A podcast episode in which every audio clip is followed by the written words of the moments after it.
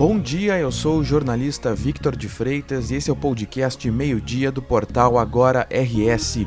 Você confere aqui um resumo das principais notícias desta terça-feira, 18 de janeiro.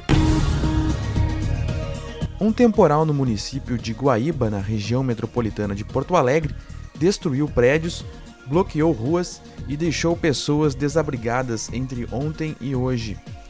Entre os pontos mais atingidos está o bairro Santa Rita.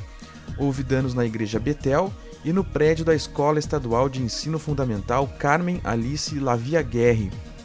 No início da noite desta segunda-feira, a Prefeitura decretou situação de emergência devido aos estragos provocados pelo temporal. Segundo a Prefeitura, após o vendaval foram mais de mil pedidos de telhas e de lonas. A Prefeitura disponibilizou um número de WhatsApp de plantão para quem tiver alguma necessidade.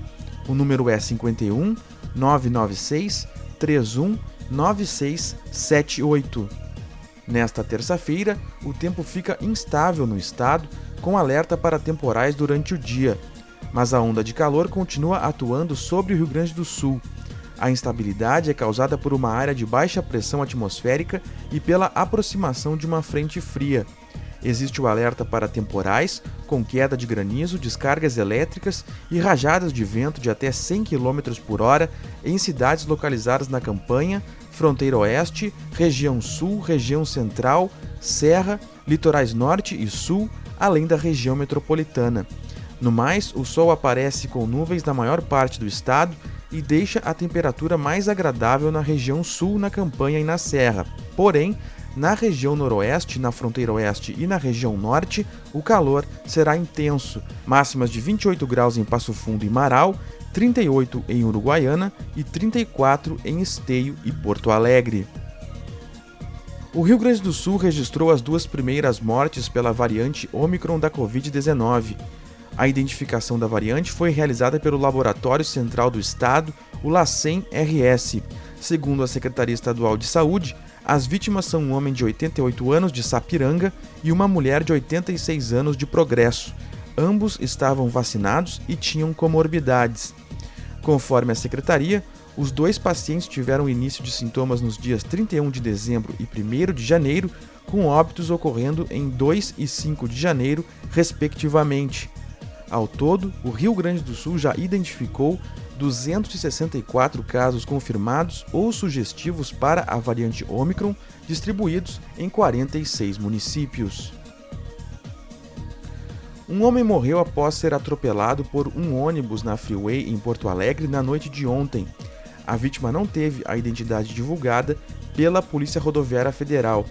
Conforme a PRF, o acidente ocorreu por volta das 11 horas da noite, próximo ao acesso à BR 448. Também segundo a polícia, o homem tentou atravessar a estrada quando foi atingido pelo veículo. O ônibus seguia com passageiros de Porto Alegre em direção a Santa Maria. A vítima morreu no local. O trânsito chegou a ser bloqueado para o trabalho da perícia, mas foi liberado ainda durante a madrugada.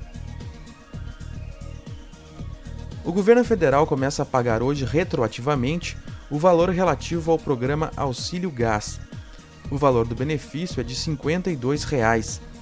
Para as famílias de cidades de Minas Gerais e da Bahia, que foram atingidas pela chuva, o benefício já foi pago em dezembro do ano passado. Segundo o Ministério da Cidadania, aproximadamente 5 milhões e meio de famílias receberão o vale, que é pago a famílias que fazem parte do Auxílio Brasil.